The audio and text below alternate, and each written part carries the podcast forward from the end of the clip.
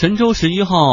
载人飞船成功升空，让世人再度关注关注中国的航天事业。不少人算起了产业发展的经济账。有分析认为，随着天宫二号成功发射以及后续空间站的建设，我国航天产业将逐渐由大转强，国际化经营业绩可能迎来快速增长。这意味着我国的航天技术可以直接换钱了。今年九月份，武汉国家航天产业基地获得国家发改委批复，这是我国首个国家级航天产业基地，是商业航天领域的破冰。基地呢将着力发展航天运载火箭及发射服务、卫星平台及载荷制造、空间应用信息服务等航天产业。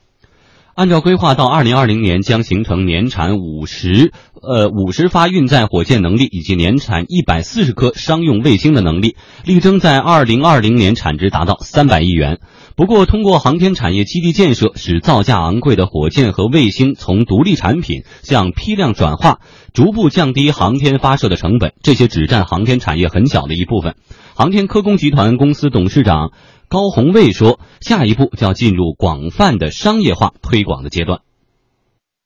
不仅仅是航天发射、卫星发射、运载火箭，不仅仅这些，这些只占到百分之二十五，顶多百分之二十五，更多的还是推广应用和一些新材料、新技术的研发和这个技术成果的转化等等，那这个量是不可估计的。所有的我们企业、中小企业，所有类型的机构都可以参与进来。”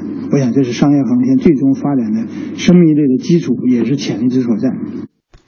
在很多人的印象中，航天是一个非常烧钱的产业。但是呢，有多家评估机构显示，航天领域每投入一元钱将产生七元至十二元的回报。美国阿波罗计划直接催生并壮大了众多产业，液体燃料火箭、合成材料、计算机、无线通讯等一大批高科技工业群体。后来通过将技术成果转向民用，带动了美国整个科技的发展与工业繁荣。近年来呢，中国太空经济也迎来了快速增长，北斗卫星导航区域系统全面建成，正式向亚太地区提供连续无源定位、导航、授时等服务，在交通运输、海洋渔业、减灾救灾等领域得到了广泛应用。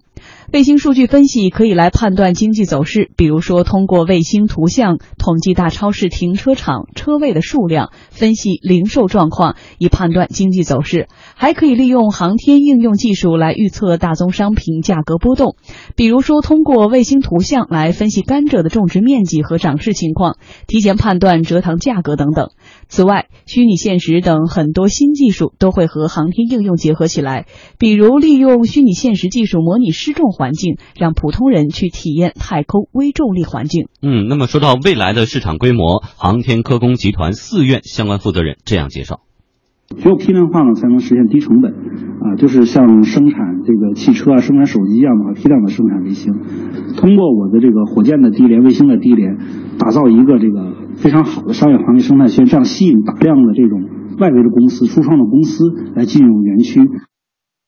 刚刚我们听到的是航天科工集团四院副院长张迪的介绍。那么说到如今，越来越多的民营企业和投资机构进入到太空经济领域，成为中国太空经济领域的重要力量。那么接下来我们来跟观察员张毅交流。目前我国航天想要转民用和商用，您觉得？还有哪一些障碍需要破除？我们从一九九二年启动这个载人航天的任务到今天为止已经二十四年了。在过去的二十四年里面，我们大概有两千多项呃航天的专利应用到民用这个市场。我觉得最典型的，比如像这个北斗导航啊，北斗导航目前呢已经覆盖了亚太的核心的城市、核心的地域。这个呃我们的很多开车的时候要用导航，那么北斗导航呢就是一个非常直观的、具体的、细化的这样一个民用的应用的例子。到二零二零年的时候，你看刚才那个金海光在背景不提到二零二零嘛？二零二零年是一个非常重要的一个关键的节点，在那一年的话，我觉得会迎来中国航天事业的一个大丰收。我们在那年有几个重要的事儿，第一个事儿，我们在那年要发射火星的探测器啊，我们可能也有有机会去火星上种一下